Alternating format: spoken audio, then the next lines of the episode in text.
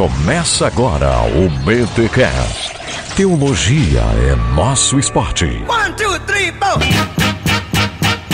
Get up, get on up, get up, get on up. Stay on the scene, get on up like a sex machine. Muito bem, muito bem, muito bem. Começa mais um BT Cash, de número 149. Eu sou o Rodrigo Bibo e para a preparação deste BT Cash, nenhum material pornográfico foi consumido. Eu sou Henrique Rebelo e eu não advogo a causa da pornografia. Quer dizer, se um pedófilo chega aí, ô senhor doutor, doutor, né, me ajuda aí, não vai pegar essa causa aí. Mas veja, aí é que tá a questão. Eu não advogo a causa da pornografia. Não que eu não advogue a defesa de algum pedófilo. Ai, ai, ai, isso aí já viraria outro BTcast, hein, senhor? Opa, opa. É só convidar, é só chamar. E aqui é Pedro Dutti. Jovens, não usem drogas. Olha aí, galera, estamos aqui com Pedro Duche do Duche. Eu sempre falo o teu nome errado, o seu sobrenome. Duche. Pode ser. Estamos aqui com o Pedro do Movimento Mosaico, que esteve semana passada aqui. Olha só, Movimento Mosaico em peso aqui, semanalmente. E para nós é sempre um prazer, Pedro, recebê-lo aqui no BT Cash. Pra gente também, é sempre muito bom, é uma honra, um privilégio estar aqui com vocês. Da hora. E também estreando aqui no BT Cash, ele que curte o nosso material, o nosso podcast inclusive é mantenedor e manja dos Paranauê pornográficos, Henrique Rebelo. Obrigado, Henrique, pela tua participação aí, cara. Cara, é muito bom estar aqui com vocês. É muito bom estar aqui somando com essa vitrine da melhor teologia da podosfera brasileira. Olha aí, muito obrigado. É, por sua conta e risco essa última. Galera, estamos aqui, como você já viu no título do episódio, na vitrine que chamava para este podcast. O tema é pornografia. Eu até estava conversando aqui com os meus amigos é, inbox, no oculto aqui, no off-topic, que é um tema delicado, né? Porque você não pode brincar muito, senão já vira achincalhado o negócio. Mas também não pode ser sisudão, porque daí parece aquele tiozão lá que nunca abriu nenhuma Playboy falando sobre pornografia, aquela coisa toda e tudo mais. E agora eu tô, joguei aqui nas entrelinhas que vocês dois já abriram uma Playboy, mas tudo bem, vocês não pegaram, mas que bom, né? Quem cala consente. ai, ai. Não pode, não, isso é uma coisa séria, assim, porque a pornografia é um problema que atinge todos nós. Não tem como o cara viver numa sociedade tão pornográfica, é, pornificada igual a nossa, e, e, ele não ter nenhum tipo de problema com isso, assim, nem que seja um incômodo. Então, assim, isso é um problema, por isso que é uma, é uma questão tão aceita nas discussões e ambientes, inclusive fora da igreja, assim, é um mal, é um mal generalizado. Então, essa, esse papinho de que, ah, isso não, isso não é problema nosso, bobagem. Precisamos falar sobre pornografia e é isso que nós faremos aqui neste BTcast. Mas antes, os recados paroquiais.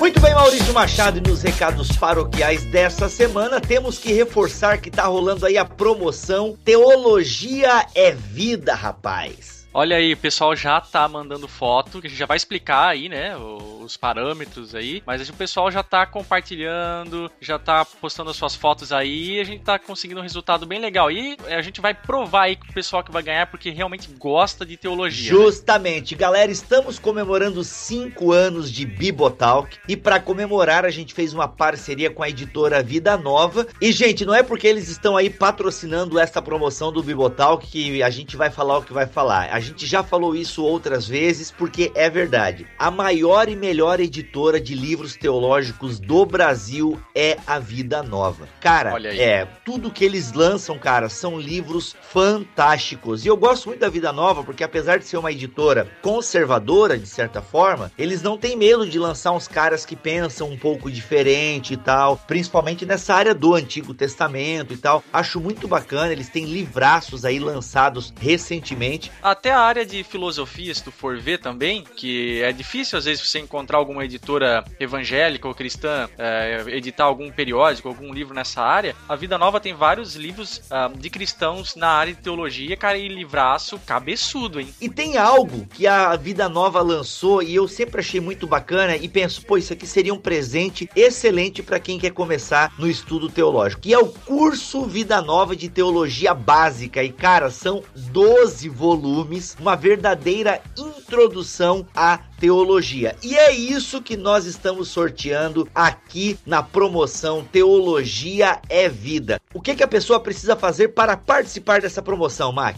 Presta atenção, crente, porque, ó, não é qualquer um que vai ganhar isso aqui. Assim, um carinha que não gosta de teologia, mas, né, não, não vai ser uma coisa para quem gosta. Isso. Então você tem que fazer uma forcinha para seguir os passos, não é nada difícil. É mais fácil que seguir os passos de Jesus.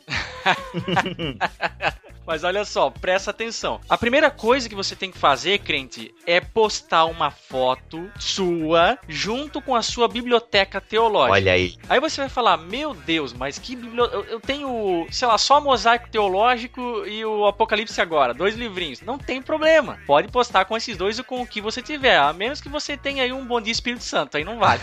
é que a gente tá falando de teologia, né? Mas vai, ó, ó, é melhor, é sempre bom, né, recomendar aqui, porque sempre tem um que. Não, mas vai que o cara tem, né? E tem esse e o Prepare-se para a Guerra da Rebecca Brown. Pode postar, vai. É até bom que essa pessoa ganhe o curso Vida Nova, vai. Fala Ah, sério. olha vai, aí. vai, por que não? Vai que seja a sessão heresias dela também. né? Justamente. E, Mac, sabe uma coisa que eu achei legal que alguém fez? E fica aí a dica pra você. A pessoa bateu uma foto com dois livros e na tela do computador os e-books dela. Olha aí.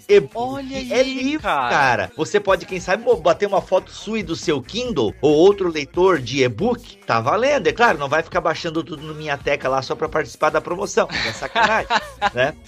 Mas, cara, eu achei uma saída muito legal. E depois que você bate essa foto com a sua biblioteca, você tem que postar ela em qualquer lugar da internet. Em qualquer lugar. Gente, quando eu digo qualquer lugar, é qualquer lugar, tá? Teve gente me perguntando: ah, pode ser lá no Ingur? Ah, pode ser lá no, no LinkedIn? Cara, pode ser onde você quiser, desde que a gente consiga acessar essa foto. É porque tem rede social que, por exemplo, é, é, sei lá, você posta alguma coisa nela, mas só é visível para quem também é cadastrado naquela rede social específica. Por exemplo, Mac, a pessoa fez um videozinho no Snapchat, mas aquele videozinho pra todo mundo ver, não aqueles que roda geralmente aí no Snapchat, né? O cara fez um videozinho aí no Snapchat e tal, ou qualquer outro aplicativo aí de vídeos curtos e tal. Mano, nós não temos Snapchat, mas a gente precisa ver o seu videozinho ou a sua foto e tudo mais. Então você tem que escolher lá a opção de link público para que qualquer pessoa com aquele link, independente se ela tem cadastro na rede social ou em qualquer outro lugar, possa ver a foto. Pessoal, ficou bem claro isso? Porque essa foto é indispensável para participação na promoção, né, Mac? Porque tem um formulário que você tem que preencher, ok? A gente pergunta nome, idade, igreja, essa coisa toda, e ali a gente pede, colhe aqui o link da sua foto com a sua biblioteca teológica. E aí, meu amigo, não tem segredo. É verdade. Ah, Assim, a gente não pode esquecer também é que, além da foto que você tirar, né, e além do formulário que você tem que preencher, que vai estar postado, né, vai estar descrito aqui no link ah, da postagem desse BTcast, Uhum. ah, junto com a foto precisa estar na descrição lá a hashtag Teologia é Vida. É bi, com acento mesmo. É vida, ok? Tá então, galera, promoção Teologia é Vida, uma parceria do Bibotalk e a editora Vida Nova. Participe! E o outro assunto importante aqui, Mac, é que nós voltamos com a nossa lista de distribuição no WhatsApp. Olha aí, Oh, até que enfim. Arrumamos um celularzinho mais decente, porque assim, tu sabe, né, cara? Smartphone tem data de validade. Isso é fato, né? O que eu tinha era de 4 ou 5 anos, não, uns 4 anos atrás, e ele já não tava mais aceitando a atualização do WhatsApp, do próprio Android, tava travando, não tinha condições. E aí agora a gente tem um celularzinho melhorzinho, que roda legal e tal. E aí eu montei de novo a lista. Então, pessoal, se você quiser participar da lista de distribuição do WhatsApp, é só você nos adicionar nos seus contatos, ok? Então você pega o número que está aqui na postagem deste BTcast, salve em seus contatos e depois que você salvar nos seus contatos, você nos manda um oi, que aí nós vamos cadastrar o seu nome aqui na lista de distribuição. O que que recebe? Recebe os nossos teasers, recebe as vitrines dos BTcasts, entre outras atrações, e também a exclusividade da lista de distribuição é o devocional que semanalmente a gente lança ali. Então assim, se você já mandou o seu telefone para nós e você não está recebendo nada, manda de novo um oi pro nosso WhatsApp que daí eu lhe cadastro, porque eu confesso que eu perdi alguns números aí ao longo desse recadastramento. E fora que, Mac, não sei se sabe, mas o WhatsApp ele é meio vadio. Tem hora que você vai ali adicionar contato, daí você renomeia o contato e cara, ele não renomeia, ele não salva o contato. E alguns números eu acabei perdendo porque achei que tava salvo, mas não tava. Rapaz, uma loucura. Então, se você não tá recebendo nada, mande novamente um oi. E gente, é para mandar um oi, OK? Não é, eu não converso com as pessoas ali na lista do WhatsApp, senão eu não trabalho. Então é só para você receber mesmo o nosso conteúdo e nos passar para frente. Beleza? Tá aí, então, lista de distribuição no WhatsApp, o número está aqui na postagem, bem como também o link para o canal de distribuição no Telegram. E para finalizar, Mac, aquela nossa gratidão aos nossos mantenedores. Galera, muito obrigado por vocês estarem pegando firmes aí, mês a mês, com o Ministério Bibotal, que a gente está trabalhando bastante, novas atrações estão surgindo. Fora do Éden, né, Mac? Tá aí uma nova atração do Bibotal. Ó, segundo episódio já saiu aí, tá? Olha aí. Tá sensacional, viu? Uhum. Então tem que curtir, galera. Isso só tá sendo possível graças aos mantenedores. E é o que a gente sempre diz: se você tem condições financeiras e curte o nosso trabalho, seja um mantenedor. Torne-se um mantenedor. Não tire dinheiro aí da sua oferta na igreja, do seu dízimo. Não. Mas se você pode acrescentar aí nas suas ofertas missionárias um cadinho aqui para a turma do Bibotalk, muito nos ajuda. Beleza? Pode ser pelo PagSeguro, pode ser depósito bancário. E lembrando que se você é mantenedor pelo PagSeguro, talvez você tenha que renovar, porque já passou um ano que você fez aquela, né, a assinatura, ela não renova automaticamente. Dá aquela olhadinha para nós lá, por gentileza. É isso? Sem delongas então, vamos a esse episódio aí que tá sério. O assunto é tratado na internet aí muitas vezes com leviandade, mas ele é um assunto sério e por isso a gente trouxe ele aqui no BTcast.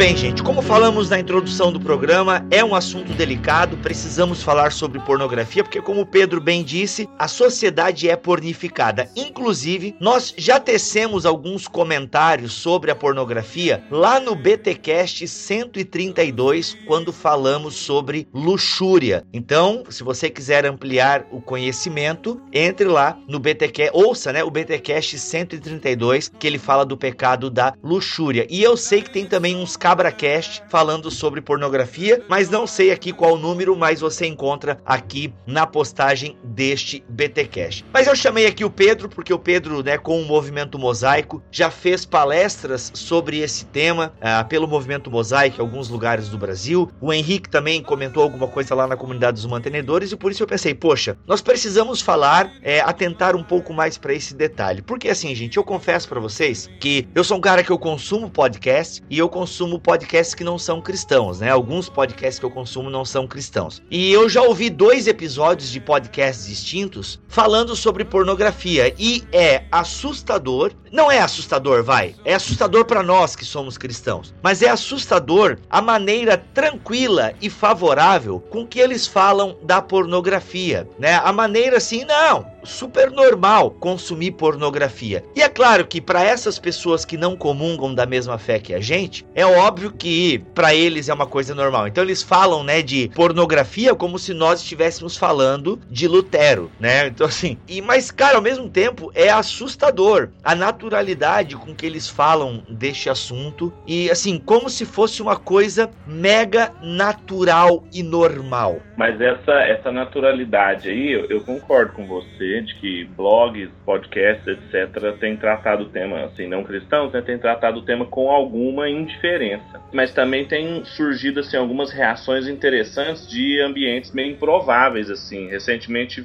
ficou viral um vídeo do Terry Crews lá, aquele ator. O pai do Chris, né? Isso, o Július, exatamente. Porque ele o falando... balança a mamazinha, né? Exatamente, na propaganda. E ele falando sobre como que o, o vício na pornografia quase destruiu a vida dele, assim. Isso vindo vindo de um ambiente assim inesperado, de alguém que, que tá bem envolvido no entretenimento, na, na, indústria cultural, é bem interessante, assim, um sintoma. A gente poderia dizer que é um sintoma. Eu diria também que, na verdade, é um pouco natural, digamos assim, para esse público falar sobre pornografia, porque ela tá, como você mesmo falou, Bibo, ela tá em todo lugar. Porque, na realidade, se você olhar para alguns outdoors hoje em dia pela sua cidade, aquela cena daquela moça de biquíni com uma lingerie seminua aquilo já foi considerado pornografia há pouco mais de 30 anos atrás. Se a gente for analisar bem, a pornografia, ela, na verdade, ela está cada vez mais trilhando para algo cada vez mais podre, mais escuso, mais explícito, e isso está se tornando algo consumido não só em meios que a gente pode pensar como a underweb a, ou a dark web, mas está sendo consumido na própria TV aberta. É, a sociedade, como nós já falamos em outros BTcasts e tal, ela está pornificada, né? Ou seja, o corpo do ser humano sendo tratado realmente como uma fonte de prazer das mais variadas formas. Então, assim, para a gente começar a pensar, como é que vocês definiriam pornografia na atualidade? Porque, como o Henrique falou, realmente, né? Uma mulher de calcinha e sutiã há 30 anos atrás era realmente uma, um escândalo. Hoje em dia, super normal e natural. Na verdade, pessoas nuas está ficando cada vez mais normal, né? É, você você não se espanta mais, porque, ah, fulana de tal saiu correndo, pelada na rua. É claro que ainda há, né, quando você olha, a sociedade ainda é recatada com trilhões de aspas, né? Mas é cada vez mais comum e normal. Como é que vocês definiriam, então, pornografia na atualidade? Eu tenho uma definição meio particular, ou não, che não, não chegaria a ser uma definição, mas uma, uma analogia que a pornografia, ela, ela tem uma estrutura análoga à necrofilia. E eu explico por quê. O pornô, ele gira em torno de um princípio necrófilo, assim, que é a separação do corpo da pessoa ou do que as pessoas fazem com seus corpos de quem é aquela pessoa realmente é, que a gente pode chamar de alma, espírito, não que ela também não seja seu corpo, mas assim, há uma distinção entre o seu mero corpo em ação sexual do que quem aquela pessoa é. Num vídeo pornô, ninguém sabe o verdadeiro nome da atriz, ninguém sabe a história da vida dela, ninguém sabe de nada que está acontecendo ali. E na verdade, os filmes pornô nem história tem. Na verdade, são poucos minutos, direto ao ponto, e o que a pessoa está interessada mesmo são nos corpos. E eu acho que esse princípio aí é um princípio de morte, porque pelo menos a tradição cristã, o que separa o corpo da alma de alguém é a, é a morte, né? E inclusive é o salário do pecado. Então eu acho que a pornografia ela, tem, ela gira em torno de um princípio de necrofilia. Então nossa cultura ela não é erótica. A gente pode discutir isso mais à frente assim, o erotismo ele, ele demanda uma, um refinamento dos amores, uma, uma fenomenologia assim dos amores mais complexa, enquanto a, o pornô ele é meramente necrófilo, ele é venal, ele está preocupado com o corpo e esse corpo em ato sexual. Ou seja, ele quer trocar apenas fluidos, né? Exatamente. E, às é vezes que... não precisa nem trocar fluidos, não precisa nem ser com outra pessoa, através de redes e de aplicativos como Periscope, se é uma pessoa ou É verdade, é verdade. Porncam, que é uma pessoa pessoa pode ficar fazendo striptease lá para 10 mil pessoas de uma vez, ela pode estar tá lá sozinha. Uhum, verdade. Um grande homem uma vez disse que tudo na vida é sobre sexo, exceto o sexo.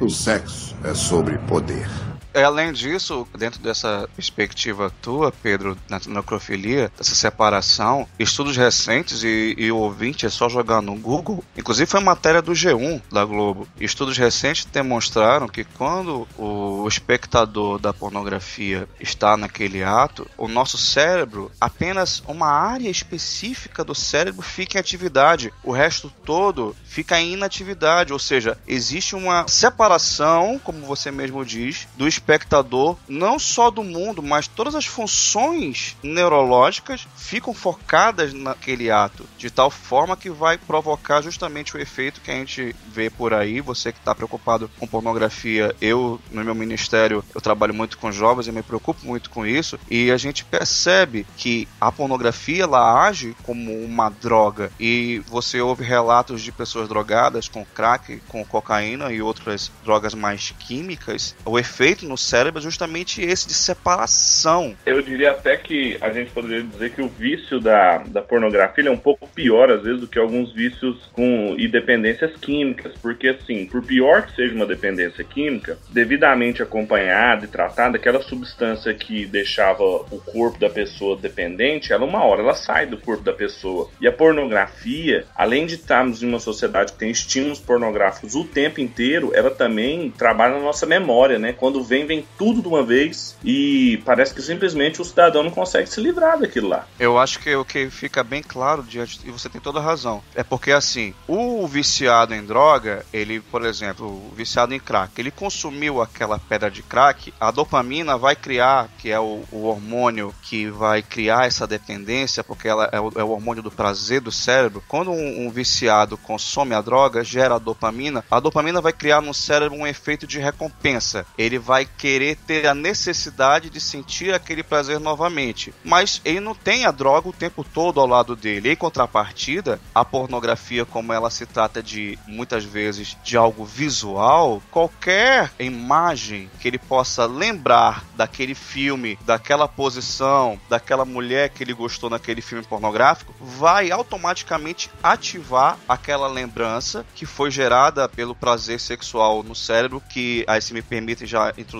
aqui a questão química, quando nós encontramos esse senso de prazer que causa um sentimento intenso no nosso cérebro, um outro hormônio é, é lançado no cérebro que é chamado de noradrenalina. A noradrenalina, ela tem um efeito de print screen, ela fotografa aquela cena. Então, por exemplo, o cara viu uma cena de uma mulher morena e aquilo fez ele ficar louco de tesão, me perdoe a palavra, mas a palavra é essa. Ficou louco de tesão naquele momento e aí ele tá passando por uma propaganda de uma mulher seminua, como a gente já falou aqui, que lembra aquela mulher da pornografia. Nesse instante, o cérebro vai lançar para ele aquela imagem que foi gravada e ele novamente vai estar imerso naquele momento de pornografia. Tá, vamos tentar aqui agora voltar um pouco para a gente definir, porque a gente avançou um pouco no assunto aqui. Então vocês diriam que a pornografia é a utilização do corpo para a obtenção do prazer, mas seja de maneira virtual ou seja também na presencial. Como é que vocês sintetizariam então o conceito de pornografia? Porque a gente abordou muitas coisas que eu quero voltar ainda aqui nessas falas de vocês. Eu acompanho um site chamado salvemeucasamento.com.br,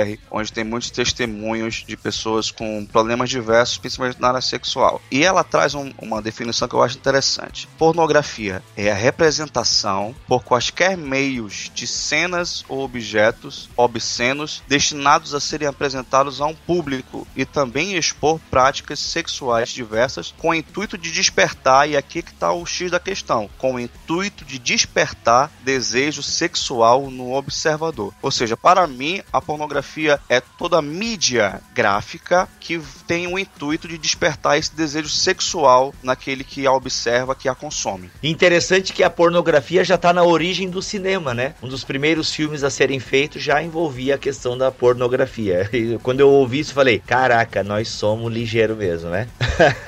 é claro que com o avanço tecnológico, e eu falei isso em algum podcast que eu não lembro qual é, mas com o avanço da tecnologia, a pornografia ganhou novos contornos, né? Então eu achei muito legal essa definição aí de pornografia, porque com a tecnologia, nossa, a maneira de você estimular, ela aumentou, né? Hoje em dia você carrega pornografia na palma da sua mão. É, se eu for lembrar a primeira vez que eu tive contato com pornografia e esse contato foi com revista de mulher pelada, é, foi quando meu tio foi morar na minha casa, eu tinha, sei lá, 12 anos, e eu achei a caixa de revista dele é, embaixo da cama, entendeu? Então foi meu primeiro contato. E aí depois eu ganhei algumas do meu cunhado e por aí foi. Mas, cara, aí veio a internet e os GIFs. Então, assim, nossa, a primeira vez que eu vi um vídeo, caramba, é uma coisa incrível, né? Não, e hoje em dia a Playboy, por exemplo, tá pensando em fechar as portas ou mudar o foco da sua atividade, porque não, No Brasil parece que fechou, né? não faz sentido, né? Não faz Mudou de sentido editora, mais. mudou de editora. Tá vindo com uma outra editora agora. É, enfim, porque realmente, é, pra que, que você vai comprar a Playboy se você pode ter no Instagram, né? Porque hoje em dia, cada vez as. A, eu, vou- eu ia falar as meninas aqui, mas isso seria preconceituoso.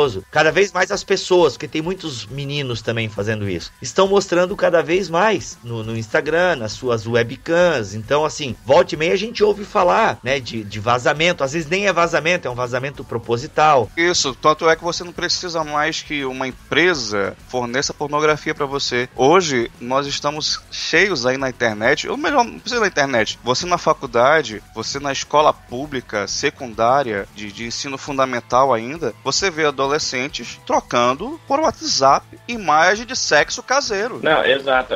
A gente não é mais consumidor de pornografia. Um adolescente, ele não é, ele não consome pornografia mais, ele não tá nem aí pra isso. Ele é produtor de, de pornografia. da Ele é o roteirista, é o produtor, ele é o cinegrafista, ele é tudo. Sim. Justamente. Ah, inclusive conheço escolas aí que estavam com um problema sério, porque algumas meninas, meu amigo, estavam inflamando o WhatsApp. Assim, elas faziam questão de mandar fotos sensuais e até nuas para os meninos da sala. Um grande homem uma vez disse que tudo na vida é sobre sexo, exceto o sexo. O sexo é sobre poder. As pessoas gostam de falar de uma erotização, né? Mas é bom separar essas coisas, diferenciar essas coisas. Vamos separar agora. É bom a gente separar, porque assim, a pornografia, do nosso ponto de vista, ela é algo nocivo. A pornografia, ela é algo nocivo, na minha opinião. E aí, nesse sentido, eu vou me distanciar um pouco da definição que é dado naquele site que você leu, Henrique, o Salve Meu Casamento, que é da Daniela lá, não é? Que aparece no irmãos.com de vez em quando, não é esse? É Dani Marx. Isso. Então eu recomendo bastante é, esse site deles, que realmente é muito bom. Mas é que eu gosto de diferenciar pornografia de erotismo. Porque na minha concepção, a pornografia é algo meramente corpóreo, né? É satisfação imediata de prazer. Já o erotismo, como Pedro disse, ele tem um a mais e pode ser um agregador no casamento de qualquer indivíduo. A pornografia, ela é uma fonte de estímulo sexual, uma fonte danosa. O erotismo, ele é simplesmente um estímulo, que dentro de um casamento, do seio matrimonial, por exemplo, você deve, por favor, ter erotismo. Erotismo que tem o estímulo do teu parceiro em si mesmo. Pra ficar mais claro, eu acho que o erotismo não pode ser só um elemento, assim, não. Acho que ele tem que ser o elemento definidor da relação matrimonial. Eu penso, por exemplo, no, no livro do C.S. Lewis sobre os quatro amores, assim, que ele trabalha as- as quatro expressões gregas sobre o amor e faz uma espécie de uma cartografia do amor com princípios, a partir da- dos princípios cristãos, né? E ele mostra uma diferença, e é, é justamente são essas diferenças que a gente não tem mais, porque elas se tornaram assim indiferentes, entre um amor familiar, uma relação que é baseada num amor familiar, ou a minha familiaridade com as coisas, um amor que é uma amizade, ou seja, pessoas que são companheiras, estão caminhando uma do lado da outra, ele usa essa expressão, aqueles que estão lado a lado diante de um horizonte comum, de uma batalha, de uma conquista, etc. E aí depois ele fala do amor erótico como aquele que um amante está olhando para o outro e admirado frente ao outro, assim. Então me parece que é a característica distintiva da relação é, matrimonial, que é bem explícita. é. O erotismo ele fica bem claro, por exemplo, no livro de Cantares Sim. Onde a gente vê ali descri a, a descrição dos amantes, um olhando para o outro e descrevendo o que está vendo e o que, que chama a atenção dele. E eu acho que a pornografia, ela é o, o princípio idolátrico do prazer. Ela tenta, através de uma absolutização do prazer, é, chegar ao máximo de prazer possível, só que como toda idolatria, ela acaba empobrecendo aquilo que ela idolatra. Em busca de um prazer total, ela não consegue prazer nenhum, justamente porque está essa, essas distinções entre os amores acabaram ficando indiferentes, assim, ficaram indistintas. Além do que, da perspectiva do C.S. Lewis, desses quatro amores, existe relacionamento. Você não tem relacionamento com pornografia e justamente causa essa idolatria. Que essa idolatria ela surge do rompimento do, do relacionamento, porque existe só a identificação do eu, da busca do prazer, principalmente sozinho. Aí chega um casal, não, mas a gente assiste pornografia junto. Não, tu pode estar assistindo junto com ela, mas você não tem relação com ela naquele momento. A sua relação, entre aspas, é com a pornografia. É, isso é muito triste porque ah, quando um casal chega nesse nível, ah, precisamos consumir pornografia para termos relação sexual, realmente você percebe que já há um rombo existencial e relacional naquele casal. Porque se eu preciso ver um outro homem com outra mulher numa tela, né, seja na tela do celular, tablet ou computador ou televisão, para que eu tenha um relacionamento erótico com a minha parceira ou com o meu parceiro, ali, ou seja, ninguém tá fazendo relação com ninguém. Eu no fundo estou fazendo relação comigo mesmo, utilizando o corpo do outro parceiro. Eu estou aqui sendo utilitarista.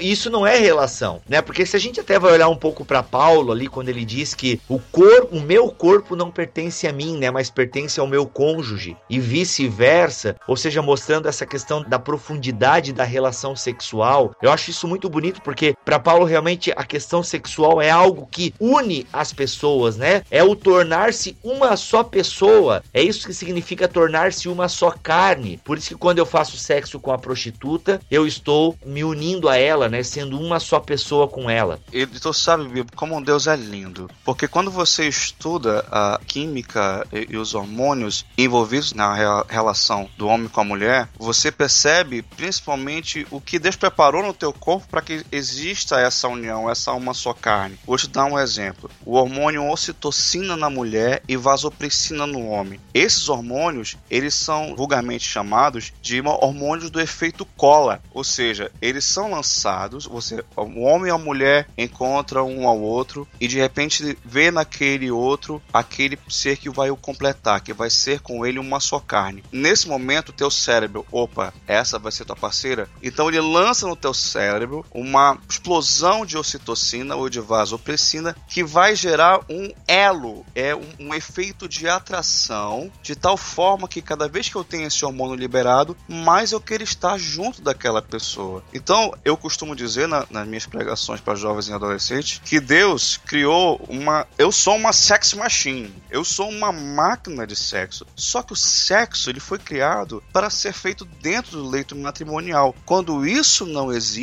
acontece a necrofilia que o nosso amigo Pedro está trazendo. Um grande homem uma vez disse que tudo na vida é sobre sexo, exceto o sexo. O sexo é sobre poder é uma coisa que o Lewis é brilhante quando ele termina lá nos Quatro Amores com a relação com Deus, porque ela também é a relação, é o tipo de amor que não deixa os outros três amores se tornarem amores autodestrutivos, assim, ou seja, eu me relacionar eroticamente, ainda que seja erótico, relação monogâmica, heterossexual, mas sem a aliança com Cristo, mediando aquela relação, eu posso tornar o meu relacionamento com o meu cônjuge um relacionamento também utilitário, egoísta porque na verdade o amor diz respeito ao meu próprio amor, né? O Von Huffet no, no Vida em Comunhão ele diminui esses quatro amores para dois só e ele fala ou é mediado pelo eu ou ele é mediado por Cristo. E se ele é mediado pelo eu, ele vai engolir a outra pessoa. E o que não deixa a gente matar por amor, é, matar por questões familiares, etc, é só o amor com Cristo, assim. E aí essa aliança faz toda a diferença, inclusive na nossa vida sexual. E o amor com Cristo está sempre ligado ao enxergar o outro, não a mim mesmo. Por isso que existem inúmeros casos de estupro dentro do relacionamento conjugal. Porque o homem que estupra ou a mulher que estupra, que acontece, gente, é a pessoa buscando o prazer próprio, não o prazer do outro. É, nesse sentido é uma relação totalmente egoísta, né? Vamos falar de alguns números, pessoal. Ah, na palestra que o Pedro dá, tu traz alguns números que são bem assustadores, né? Dessa cultura é, necrófila como tu gosta de falar, Pedro. A pornografia é realmente algo que não vai acabar porque ela movimenta milhões, bilhões, né? Então, e, e como o mundo quer dinheiro, o povo quer dinheiro, vamos continuar produzindo pornografia. Afinal, sempre tem alguém que consome, né? Exatamente, a gente não pode ser ingênuo de pensar que se trata só de um entretenimento adulto ou alguma coisa feita a fins recreativos, como algumas, alguns defensores da pornografia gostam de colocar. Tem uma indústria cultural, uma indústria cinematográfica por trás, e nos lugares em que a pornografia não tem uma legislação mais desenvolvida, como nos Estados Unidos, por exemplo, tem tráfico de pessoas, tem violência com os atores, não há nenhum respeito com o profissional da atuação pornográfica. Pra gente ter uma ideia de como que esse princípio funciona, 25% de todas as pesquisas nas ferramentas de busca, tipo o Google assim, envolve alguma coisa relacionada à pornografia. Isso significa 750 milhões de consultas por dia de pornografia. E 35% de todos os downloads que são feitos na internet, eles são de conteúdo pornográfico. Isso em números dá 100 gigabits por segundo de pornografia. Em um minuto a gente encheria um HD de 6 teras. Então, se o ouvinte tem um computador muito bom, ele deve ter um HD de 1 tera. Em um minuto, ele encheria 6 HDs dele com download de pornografia todos os dias na internet. Por minuto. É, por minuto, é muita coisa. Inclusive, o acesso a sites pornográficos supera o da Netflix, da Amazon, entre outros, né? Pelo que eu andei. Eu, eu tava vendo um documentário da Netflix que falava isso. É realmente, cara, o acesso é incrível, né? Não, e mais que o acesso, o rendimento da indústria pornográfica, ele envolve milhões. E a, a, o faturamento da Eu diria bilhões, Pedro. É, Bilhões. são 97 bilhões por ano de dólares. Isso falando da indústria norte-americana, né? São 97 bilhões de dólares. Isso é maior que o faturamento da Microsoft, do Google, da Amazon, do Yahoo, da Apple, todos juntos. 97 bilhões de dólares é maior do que alguns produtos internos brutos de países da África, da América Latina e alguns países pequenos do leste europeu. É muito dinheiro. E aí vocês perguntam, mas como? Se eu entro lá no site é, e eu não consumo nada e tal, eu só vejo meu videozinho, resolvo o que tem que fazer rapidinho e saio. Mas, meu amigo, é você é, talvez é como a maioria dos consumidores de pornografia. Mas muitos outros pagam por serviços exclusivos, né? Eu aprendi isso num filme chamado Shame, eu não sei se vocês já assistiram, mas eu devo ter falado dele lá também no, no BTcast de Luxúria. Mas se vocês não assistiram, é, eu recomendo, é um filme para maiores de 18 anos. E cara, e esse filme ele mostra o que a pornografia faz com um cara viciado em pornografia. É muito bacana, fica a dica. É com Michael Fassbender e, e cara, e ele é um cara que ele paga por pornografia. Ele paga por um site onde a menina vai lá, faz, né, o striptease e, e faz outras coisas na frente dele. E muitos outros fazem isso. Até eu tava lendo a Pamela Paul, que é uma jornalista escreveu Pornificados, né, como a pornografia tem mudado a nossa família e tudo mais. É um livro que nem é cristão, porque a pornografia é uma coisa que já é discutida nos Estados Unidos há muito tempo, né? E ela falando como as pessoas elas vão consumindo a pornografia. Então, ela começa com um consumo gratuito, de repente ela começa a ver as propagandas de uma coisa melhor, onde a imagem é melhor, aonde determinado vídeo você vê completo, e aí ele vai lá, cadastra o cartão de crédito dele, e assim ele vê, ele consome esse primeiro material pago, ele acha fantástico, porque caramba, aqui a imagem é melhor, aqui eu tenho acesso à pedofilia, né? Porque geralmente conteúdo ligado à pedofilia, geralmente é conteúdo pago que você não tem assim um fácil, geralmente não, né? Mas pagando você tem acesso mais fácil a conteúdo é, de pedofilia e assim vai. Então a pessoa começa com sexo normal, depois ela vai para estupro simulado e em muitos casos onde os atores são estuprados mesmo, porque como o Pedro disse, não há uma regulamentação e a gente vai ver em pessoas que abandonaram o mundo do pornô, elas falam justamente isso, como era degradante enquanto elas eram atrizes ou atores pornô. Geralmente é a mulher que sofre mais. Cara, assim vai entrando, entendeu? Eu nunca conversei com alguém viciado em pornografia. Eu nunca fui viciado em pornografia. Na adolescência eu consumi pornografia, né? Seja em revistas, seja em vídeo, mas dizer que eu era viciado, eu não sei, porque talvez o viciado seja aquela coisa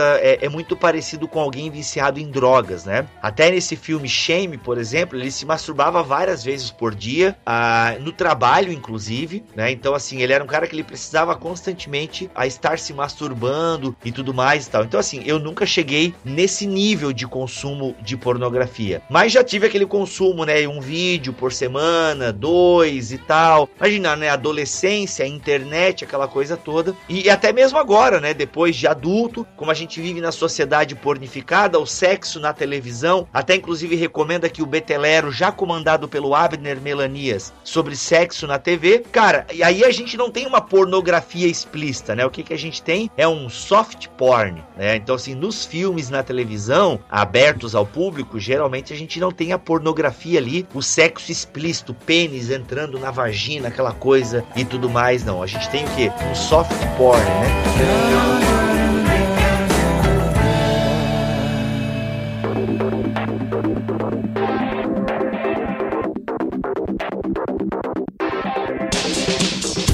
Quero trazer para vocês o seguinte dado, porque alguns podem estar pensando assim: não, mas consumo de pornografia é coisa de gente do mundo, do meio secular. Foi feita uma pesquisa somente com solteiros evangélicos. Eu vou depois da Bíblia botar o link dela no post. Vejam só, entre solteiros evangélicos de 18 a 24 anos, dos que fizeram a pesquisa, quantos consomem pornografia pela internet? 55%. Quantos consomem pornografia na televisão, DVD ou cinema? 17%. Quantos fazem sexo virtual pela internet? 11%. Quantos consomem pornografia em revista? 6%. Quantos fazem sexo virtual pelo telefone? 5,33%. E quantos fazem relações sexuais com prostituta? 3%. Essa situação está dentro da nossa seara e é algo muito, muito preocupante. 50% de jovens estão consumindo pornografia pela internet. Eu lembro de um escândalo de um site de encontros de relacionamentos secretos, o Madison, Madison Avenue, acho que é o nome, em que haviam teólogos famosos aí. Então, assim, esse escândalo mostrou aquele vídeo que vazou, por exemplo, do cara assistindo o conteúdo pornográfico. Se eu não me engano, era na, na Do Planalto lá, no não é? Planalto, exatamente. E isso mostra que não há limites espaciais, limites etários, limites é, religiosos para que o, o cara seja viciado nesse tipo de conteúdo. Não, e aqui no Brasil mesmo teve, um- no ano passado, salvo me engano, saiu uma notícia de, de que justamente esses vídeos caseiros, que são consumidos como pornografia também, saiu de um pastor fazendo sexo explícito mesmo com uma é, chamada levita, né? A moça que louvava na igreja. É. Inclusive, eu achei muito ridículo do site higienizar, ao noticiar esse fato, colocar o link pro vídeo. Eu achei, cara, não acredito. assim, É verdade, é verdade. realmente higienizar fazendo cacaca, né? Então, assim, é. Cara, é como o Pedro falou, as pessoas são produtoras de conteúdo pornográfico, né? E eu tava ouvindo um podcast de um cara que criou um site pornográfico, ele, uma hora ele começou a relatar essa experiência dele, e ele falando das buscas, né? O que é mais buscado. Porque assim, a gente aí entra o privado, né? a- o limite do privado, né? A gente tá entrando no privado das pessoas quando vazam essas coisas, né? Porque aquilo que, por exemplo, né, o filho do fazia, ele achava que nunca seria descoberto. Por quê? Porque eu tô aqui no privado do meu escritório, no meu tablet, no meu, sei lá, celular, é, desktop e tudo mais. Ou, ah, os meus filmes que eu faço com a minha namorada estão na nuvem, mas tem uma senha, né? Caramba, se os caras invadem até a NASA, não vão invadir o teu armazenamento. Então, assim, é- então o, o fórum, essa questão privada tá sendo cada vez mais aberta, né? Descortinada. E assim, e a pornografia é um problema que tá no nosso meio, sim. Há muitos cristãos, uma vez, há uns 10 anos atrás, um amigo meu, é, ele me contou que nos Estados Unidos, numa convenção de pastores, ele conversando com o gerente do hotel semanas depois, ele falou assim: Cara, ó, uma coisa interessante aí que eu não sei se te interessa, mas o aumento de consumo de canais pornográficos no nosso hotel aumenta quando nós temos essa conferência de pastores. Tem uma pesquisa- Caraca! Tem uma pesquisa que aponta que. Tá aqui, é um estudo do, do grupo Barna, feito nos Estados Unidos, indica que 14% dos pastores mais velhos e 21% dos jovens ministros lutam contra a pornografia. E, sim, gente, e se a gente tá dizendo que ela, é- ela pode ser, né? A pornografia é o novo crack. Eu li isso já, sei lá, quando eu fiz a minha pesquisa de, de monografia em 2007. Já se falava isso. A pornografia é o novo crack, né? Ela gera um vício e precisa ser tratado com seriedade. É por isso que quando as pessoas tratam de maneira leviana, né? A, a pornografia, ah, a minha atriz pornô preferida é essa, né? Eu lembro que até foi um nerdcast de pornografia e eles falando com a maior naturalidade e tal. Não, cara, não é natural. Você ver crianças, você ver, sabe? Não, não, eu só consumo a pornografia heterossexual e tal. Cara, eu não sei como alguém consegue consumir diariamente pornografia. Eu não entendo por quê? Porque a minha cabeça não é de viciado, né? Porque para mim, se você viu um vídeo pornô, você já viu todos os outros. Só muda a posição e as personagens, né? A etnia. Então, assim, ou o animal, né? É porque a minha cabeça não é uma cabeça de viciado, assim como eu não consigo entender alguém que fuma. Cara, como é que alguém consegue colocar um cigarro na boca? Eu não consigo. Por quê? Porque eu, eu não fumo, eu não sou viciado. Mas é um problema muito sério. Os números que nós trouxemos aqui são números é, é, gigantescos. Nossa, no Brasil também, né? Existem números. Eu não tenho aqui agora, não sei se alguém de vocês tem os números da pornografia no Brasil, mas eu sei que é uma porrada também de filmes caseiros que vazam. Eu tenho o número do lucro da pornografia no Brasil que chega a 500 milhões de reais. Ou seja, o cara tinha que ganhar 500 vezes o BBB para poder ganhar o que a indústria ganha por ano. Olha 500 aí. milhões de reais. Infelizmente não existem pesquisas. Para ser bem sincero, quando você me convidou para participar desse podcast, eu fui atrás. E a única pesquisa de campo, assim, com relação à pornografia que eu encontrei no Brasil foi essa que eu acabei de citar, entendeu? Que ela foi feita, inclusive, por uma organização evangélica que queria sentir como o meio evangélico estava sendo atacado por este problema da pornografia. Então é muito triste, gente, seja no Brasil, em qualquer parte do mundo, a pornografia ela traz consigo a solidão, a escravidão, o tráfico de pessoas, né? É uma depreciação do ser humano e é um problema que tá aí, que tá nas nossas igrejas, é com certeza no seu grupo de jovens alguém consome ou algumas pessoas consomem. É, nós já atendemos, é quando o Bibotalk fazia aconselhamento pela internet, nós não fazemos isso mais. E se você quer saber o porquê, tem um texto que nós escrevemos e o link está aqui na postagem deste BTcast. Mas quando a gente fazia aconselhamento virtual, a gente atendeu alguns casos assim, né? Até de pessoas que eram líderes, mas que tinham esse problema, né, com a pornografia. Um grande homem uma vez disse que tudo na vida é sobre sexo, exceto o sexo. O sexo é sobre poder. E aí, pra gente ser um pouco agora mais prático, gente, saindo um pouco desse campo teórico e às vezes até comum, né, que a maioria das pessoas, maioria não, né, que algumas pessoas já sabiam, então a gente ficou aqui meio que na área do comum, a gente poderia ir um pouco mais pra teologia prática agora e como nós poderíamos tratar essa questão da pornografia na nossa vida, né, quando eu digo na nossa vida, na vida de quem sofre com, com esse problema. Eu penso que saber dos prejuízos que a pornografia traz para a própria pessoa é um caminho é, de evidenciar, olha, isso está destruindo sua vida, isso está te escravizando, etc. Mas para mim fez muito mais sentido e me deu muito mais condições de poder deixar a pornografia nos níveis que um adolescente, por exemplo, consome, ter consciência do que está envolvido na pornografia. Que cada vez que a gente dá um clique num site ou em alguma coisa assim, tem muita coisa envolvida das quais eu não gostaria de me envolver, por exemplo, com uma indústria milionária, com uma cultura de violência contra a mulher, porque a cultura pornográfica ela é extremamente violenta com a mulher. 80% dos vídeos tem violência contra a mulher, se não é violência verbal, é violência física. E a gente vê muito, muito discurso feminista aí falando sobre a violência da sociedade ocidental, mas não vê ninguém criticando a pornografia, né? Que é o que deforma os padrões dos homens muito mais do que outras coisas. Então, assim, eu não queria me envolver com isso, sabe? Eu não queria me envolver com a dependência química que os atores acabam adquirindo para poder manter a, a vida, sabe? As consequências de tudo aquilo que ele experimentou. Eu não queria me envolver com essa violência, com essa indústria. Então, isso me ajuda a pensar e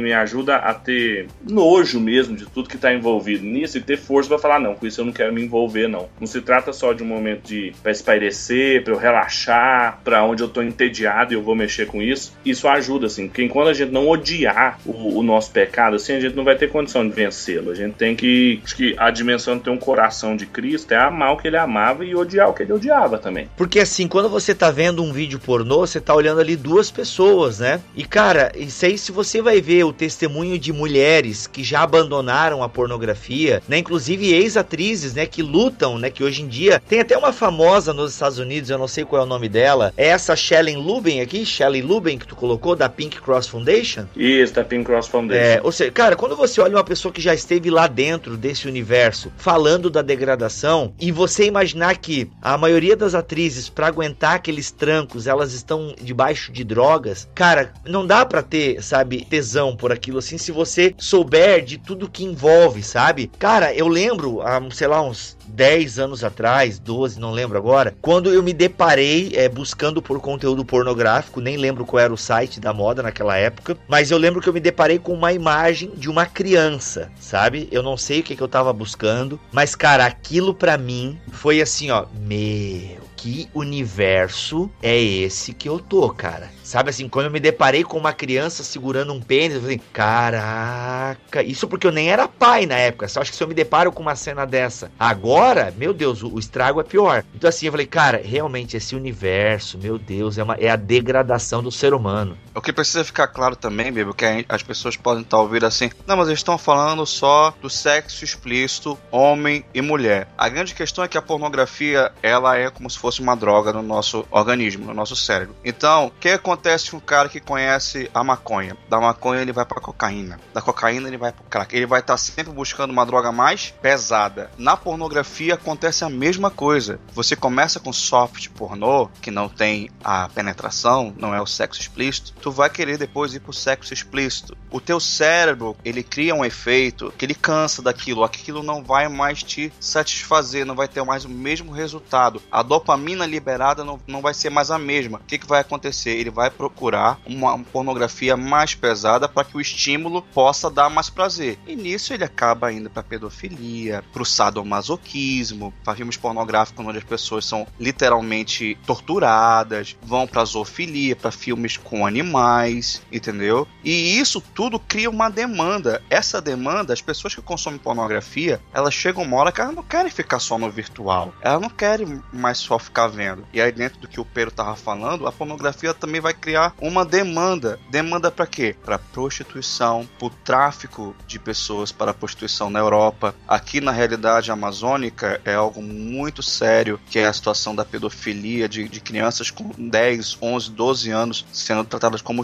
prostitutas, entendeu? Então, realmente a pornografia ela tem um efeito devastador na sociedade muito maior às vezes que o de, do sexo. O tráfico de pessoas, esse é um ponto que você tocou que é muito importante, ele ultrapassa o tráfico de drogas. Ele tá no segundo, na segunda posição de, de ranking. Como assim, cara? Do tráfico mais lucrativo do crime organizado, ele só fica atrás do tráfico de armas, que é um tráfico milionário. Assim. No campo Mas... internacional, Bibo. Caraca, velho. Exatamente. O campo internacional, internacional, é o tráfico de pessoas está em segundo lugar, só perde por tráfico de, de, E quando você tem um livro muito bom que eu queria até indicar de literatura bem outsider assim pro pessoal ler, tem um livro que chama A Cidade Perversa do Daniel Robert Dufour, que é um francês, e ele liga o liberalismo à pornografia. É bem interessante, porque a pergunta dele é como que a gente saiu de uma sociedade que tinha o Pascal como grande pensador, Santo Agostinho, etc., para uma sociedade em que o Marquês de Sade é a referência, né? Quando que o homem virou um homo sades, né? E ele vai mostrar que o liberalismo potencializou a coisa da economia dos, do libido, né? De como a gente é incentivado o tempo inteiro a ter prazer máximo, assim. Ele usa a expressão goze sempre. Só faz uma atualizada aí, Pedro. Tu falou que tu citou o nome de um cara que vai de Pascal pra. Ele vai do Pascal pro Marquês de Sade. E quem é o Marquês de Sade? É tipo uma Valesca Popozuda?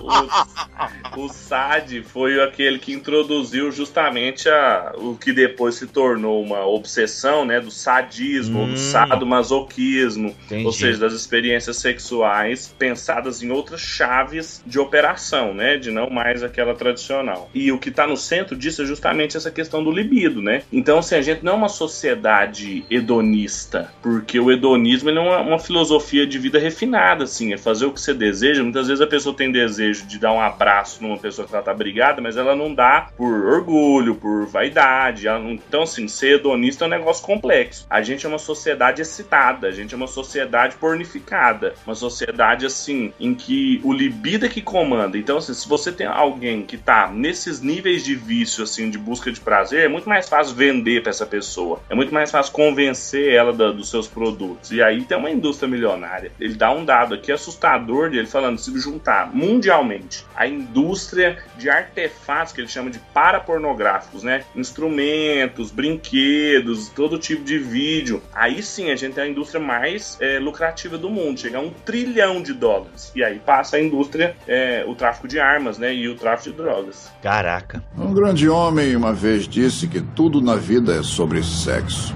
exceto o sexo. O sexo é sobre poder.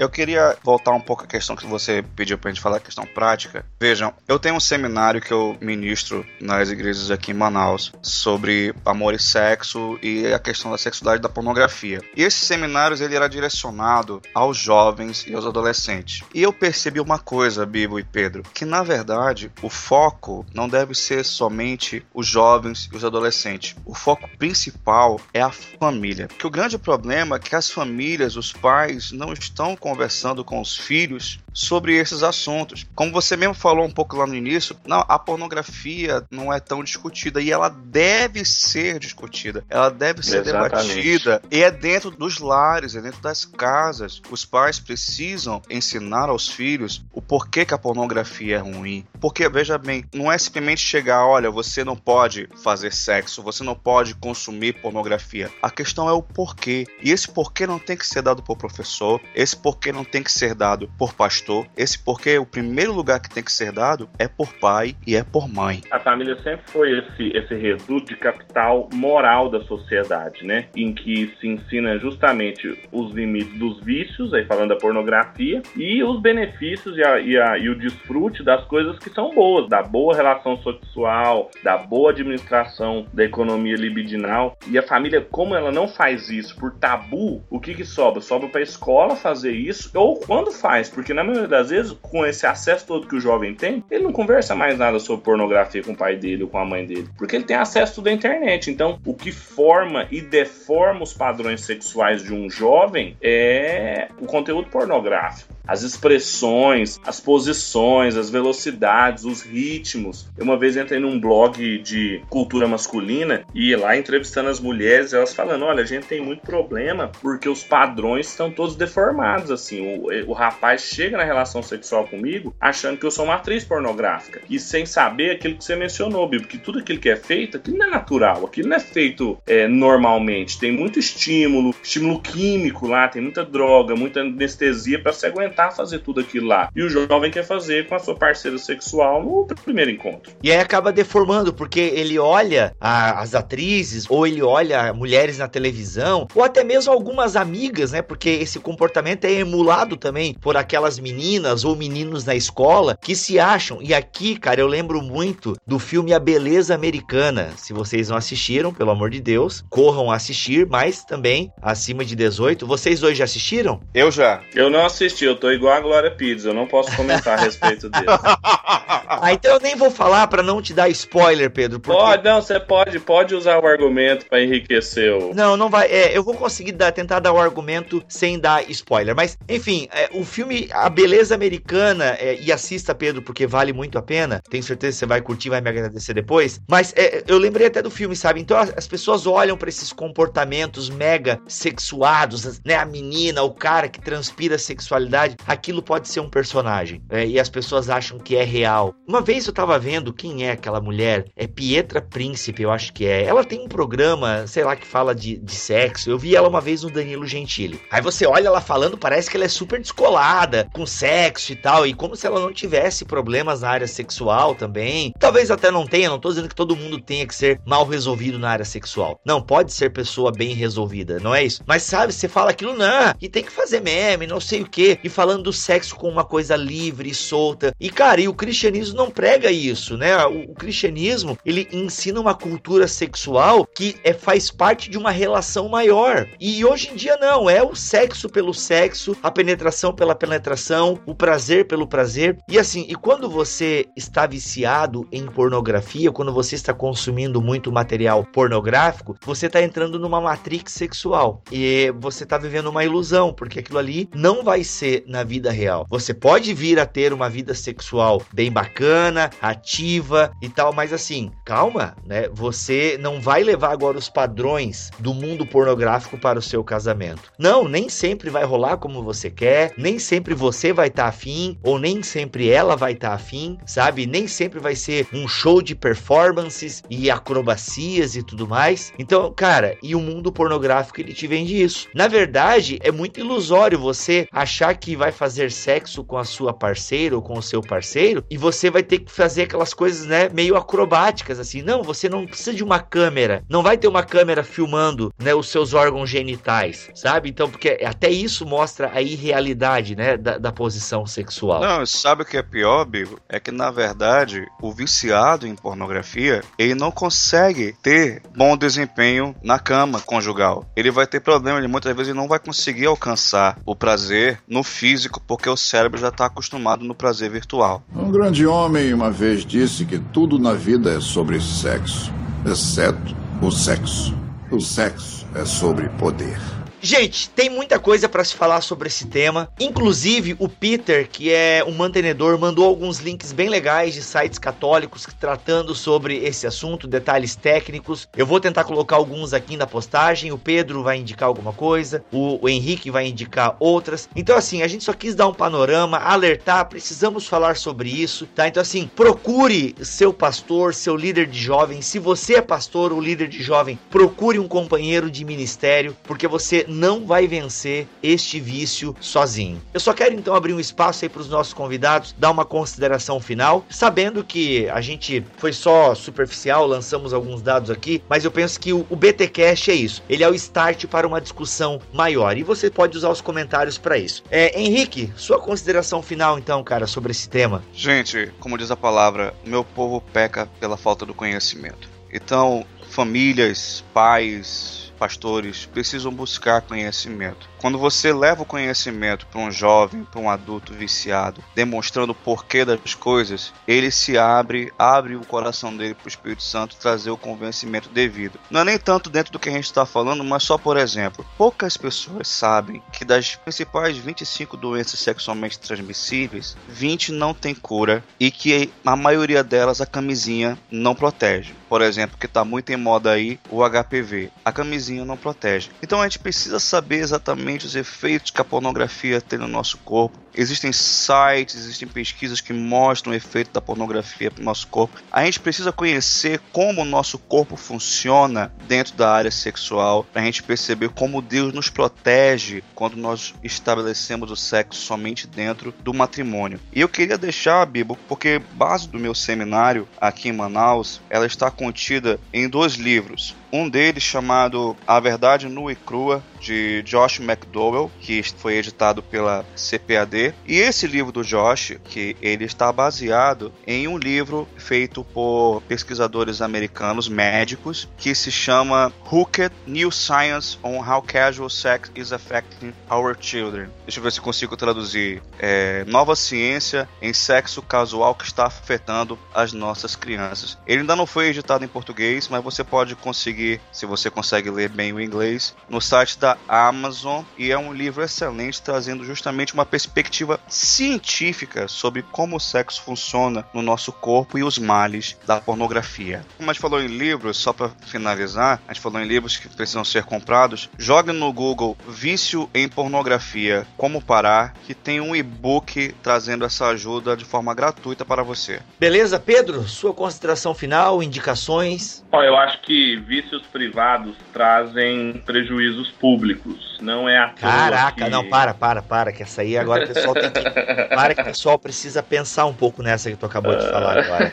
Repete, por gentileza. Vícios privados trazem prejuízos públicos. Eu acho que não é à toa que o aparecimento de alguns dirigentes e homens públicos importantes, tipo Berlusconi, envolvido com garotas de programa, o Sarkozy, envolvido com obscenidades verbais, ah, você citou a Marta Suplicy na forma chula dela falar, até o, o, o Strauss-Kahn com aquela violência, agressão sexual que ele foi acusado, não é uma ligação, uma causalidade que a gente pode fazer assim despretensiosa Os vícios privados, eles acabam refletindo em concepções públicas, educacionais, em princípios éticos, em comportamentos e principalmente na espiritualidade, assim. Eu acho que pecar pela falta é tão danoso também como pecar pelo excesso. É, a pornografia tem que ser bem tratada, ela tem que ser discutida, sem tabu, sem medo, porque se a gente não fizer isso, com toda certeza alguém vai fazer isso com os nossos jovens, alguém vai fazer isso com os membros das nossas igrejas, e isso pode acabar despertando alguém que não tinha problema com aquilo, acabar se tornando alguém viciado em pornografia, por curiosidade, por pressão social e por uma série de outros fatores. É, a gente é muito rápido para criticar a corrupção pública, mas a gente tem que olhar também as, as ligações com os nossos vícios privados. Assim. De material, além desse, eu recomendo muito esse livro, A Cidade Perversa, mas também tem o pessoal do Clube Love, que é um movimento que o Mosaico ajudou quando ele esteve aqui em Goiânia, e tem alguns membros aqui de Goiânia, outros do,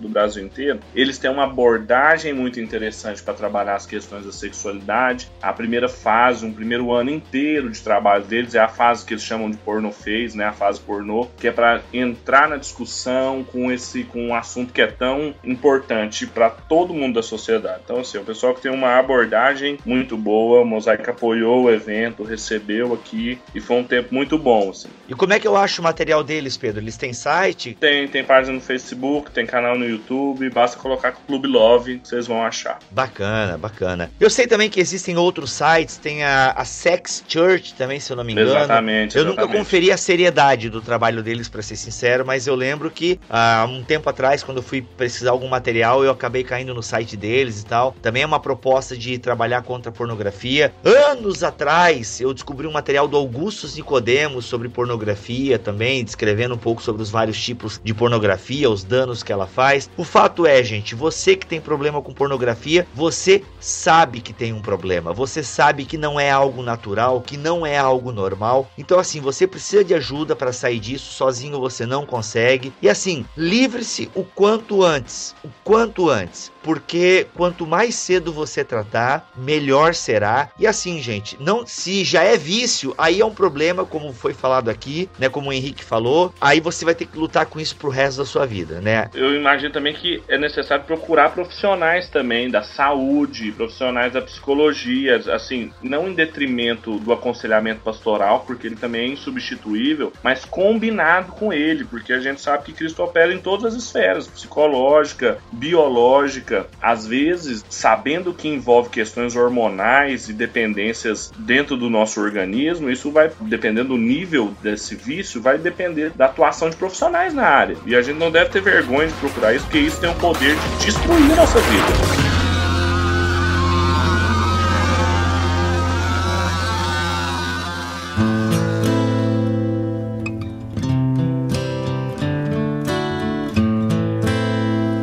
I hurt myself. Gente, tá aí, os comentários estão à disposição também para nós continuarmos discutirmos esse tema. É muito importante, precisamos falar sobre isso. E eu sou o Rodrigo Bibo, vou ficando por aqui e espero que este BTcast tenha ajudado vocês. Então eu sou Henrique Rebelo, foi um grande prazer estar aqui conversando com vocês e eu espero que todos possam buscar melhores caminhos em busca do Senhor na questão sexualidade. Meus irmãos, que o Senhor nos abençoe, nos liberte de nossos vícios, nos dê um coração semelhante ao coração de Cristo, que amava o que Cristo amava e odiava o que Cristo odiava, para que a gente possa desfrutar de toda a parte boa da criação dele, sem vícios, sem idolatria e glorificando o nome dele, para a honra do nome dele. Em nome de Jesus, isso que a gente pede. Amém. Amém. I would find a way.